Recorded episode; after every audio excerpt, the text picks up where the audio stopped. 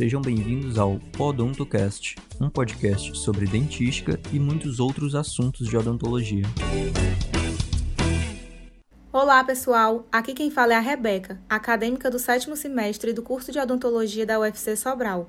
No episódio de hoje, contaremos com a presença da Giovana e do professor Mário Áureo, orientador do projeto Podontocast e professor no setor de dentística da UFC Sobral. Iremos conversar a respeito da técnica operatória das restaurações realizadas previamente ao tratamento endodôntico, que, como discutimos no episódio anterior, o ato de restaurar dentes antes do tratamento endodôntico traz benefícios e longevidade ao dente, facilitando a execução de um bom isolamento absoluto, protegendo o paciente e melhorando a condição do trabalho do cirurgião dentista. Tendo isso em vista, gostaríamos de fazer algumas perguntas referente à técnica operatória propriamente dita que surgiram enquanto observávamos a realização dessas restaurações na clínica odontológica. E então, para começar, professor, e sabendo que essa não é uma técnica simples, nós queremos saber se existe algum momento mais crítico ou algo que possa dificultar esse procedimento de aumento de coroa clínica. Olá meninas, tudo bem? Bom participar aqui com vocês da discussão de um assunto tão, tão importante. Né? É um assunto que não é muito usual, né, sobretudo para o público uh, fora da, da UFC, aqui em Sobral, né, os dentistas e os estudantes que não convivem com a gente, não, não fazem parte da nossa rotina de clínica. É, uma vez que aqui na UFC esse, esse se tornou um procedimento usual, de a gente precisar reconstruir estruturas de reforço de dentes uh, com necessidade de tratamento endodôntico, né, dentes fragilizados por perda de cristas marginais e ou cúspides. Né? Então é muito bom discutir isso aqui com vocês. É, eu vi que vocês fizeram no episódio anterior já uma explanação aí sobre a importância desses procedimentos. É, e agora eu passo aqui a dizer para vocês de forma é, bem objetiva, vou tentar ser bem objetivo respondendo as perguntas de vocês. Então, Uh, o que é exatamente um procedimento uh, de restauração pré-tratamento endodôntico? Né? É o que vocês comentaram no episódio anterior, onde a gente precisa reconstruir estruturas de reforço para tentar viabilizar, principalmente isolamento absoluto, né, durante o procedimento endodôntico, uh, e tentar devolver parte da resistência à mastigação desses dentes, enquanto esses dentes esperam pelo tratamento endodôntico, né, para que não haja fraturas e esses dentes sejam, uh, por exemplo, perdidos, né, e sejam indicados para uma remoção, né, isodontia. Então, essa primeira pergunta de vocês, se há algum momento mais crítico, né, em relação a essas condutas, a resposta é sim, não é de fato uma técnica que seja muito simples, sobretudo se houver a necessidade de uma cirurgia periodontal, né, previamente ao procedimento restaurador. E essa necessidade é muito comum porque as cavidades que a gente encontra nesse, nesse tipo de situação clínica geralmente são situações, é, são cavidades com margens gengivais localizadas subgengivalmente, né? então são extensas, digamos, no sentido ocluso cervical. Então, havendo essa necessidade de cirurgia periodontal, a gente tem duas possibilidades. A primeira delas é um é, procedimentos restauradores pós-cirúrgicos onde a restauração é feita num outro momento diferente ao momento da cirurgia periodontal.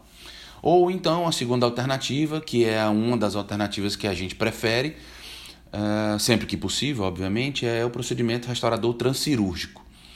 É, então, tentando descrever minimamente cada, um desses, cada uma dessas modalidades. Então, nas, nas restaurações, nos procedimentos restauradores pós-cirúrgicos, a gente espera alguns dias né, após a cirurgia para que haja a completa cicatrização do periodonto e só então a gente entrar com o procedimento restaurador.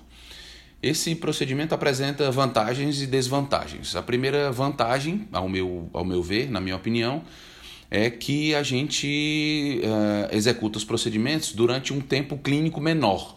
Né? Então, o retalho, por exemplo, o retalho cirúrgico durante a cirurgia periodontal uh, de remoção de tecido ósseo, por exemplo, uh, fica aberto por menos tempo. Portanto, isso nos traz um prognóstico muito mais uh, favorável, né? mais, é mais fácil de a gente prever um bom prognóstico em relação a esse procedimento cirúrgico. A desvantagem que eu vejo, que comumente a gente observa, é que a maioria desses procedimentos restauradores, como eu falei para vocês, são situações onde a gente precisa expor margem gengival localizada subgengivalmente. Então, se não houver um cuidado muito eficiente por parte do paciente em termos de higienização, ou se passar um tempo muito uh, distante, né, um tempo muito longo entre o procedimento cirúrgico e a intervenção para o procedimento restaurador, uh, frequentemente são necessários novos procedimentos cirúrgicos para expor novamente as margens gengivais. Né? Então, uh, se a gente espera muito tempo, é possível que as margens gengivais sejam recobertas novamente por tecido gengival e haja uma nova necessidade de se fazer uma cirurgia de aumento de coroa clínica, por exemplo, né? ou pelo menos de abertura de retalho para que a gente exponha as margens gengivais das cavidades a serem restauradas. Essas são as principais vantagens e desvantagens dos procedimentos pós-cirúrgicos. Né? Em relação aos procedimentos transcirúrgicos, nós temos, ah, eh, resumidamente, né, um procedimento em que a gente executa uma cirurgia periodontal. Antes, a gente posiciona um isolamento absoluto sobre o retalho aberto e executa o procedimento restaurador, remove toda a parte de isolamento absoluto, é, procede o procedimento de sutura é, e o paciente retorna alguns dias para a gente observar é, em que condição ficou aquele, aquele é, tecido periodontal. Né? Então, obviamente, a principal vantagem é que a gente executa os dois procedimentos na mesma sessão clínica. Isso é muito positivo, sobretudo se a gente pensar na desvantagem que eu falei agora há pouco dos procedimentos pós-cirúrgicos, é que no momento de realização dos procedimentos de forma transcirúrgica, a gente já tem a certeza de que acessou as margens mais profundas das cavidades, né? ou pelo menos mais extensas no sentido gengival. Essa é a principal vantagem. A principal desvantagem é que o retalho precisa ficar aberto durante mais tempo. Né? Isso, de fato, não é, não é, uma, não é bom, não é positivo para um pós-operatório. Né? E, o, e o prognóstico se torna um pouco mais incerto né? mesmo a gente tendo todos os cuidados né? e tentando, por exemplo, desinfectar, fazer a antisepsia do dique de borracha, por exemplo, porque vai ficar diretamente posicionado sobre o retalho aberto, mas essa não deixa de ser uma desvantagem, certo? Então, uh, em relação, uh, mais objetivamente, em relação a momentos críticos desses procedimentos, nós temos primeiro é a, a própria, o próprio posicionamento do isolamento absoluto, que não é fácil, né? Porque vocês vão de imaginar que é um procedimento onde há um retalho aberto e há sangramento, geralmente sangramento abundante.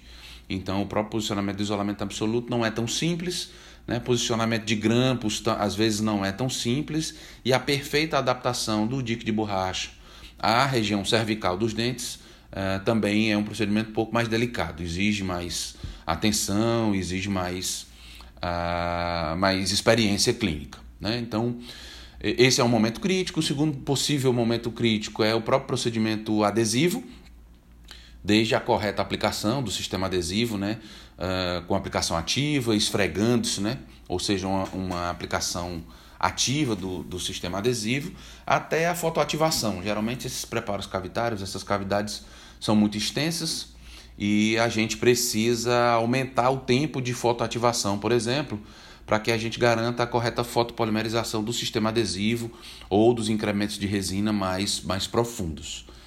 É, esse seria um, um possível segundo momento crítico.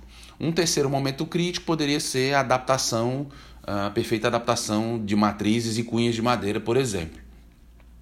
Então, por exemplo, é, quando se executa um procedimento cirúrgico periodontal, a gente aumenta muito o diâmetro da meia interproximal e isso geralmente dificulta uma perfeita adaptação de uma matriz ao ângulo gengival. Né? As cunhas de madeira normalmente é, são menores do que esse espaço interproxim, é, interproximal aumentado, então aí essa adaptação perfeita ao ângulo gengival, que é extremamente necessária nesses tipos de procedimento, é, se torna um desafio.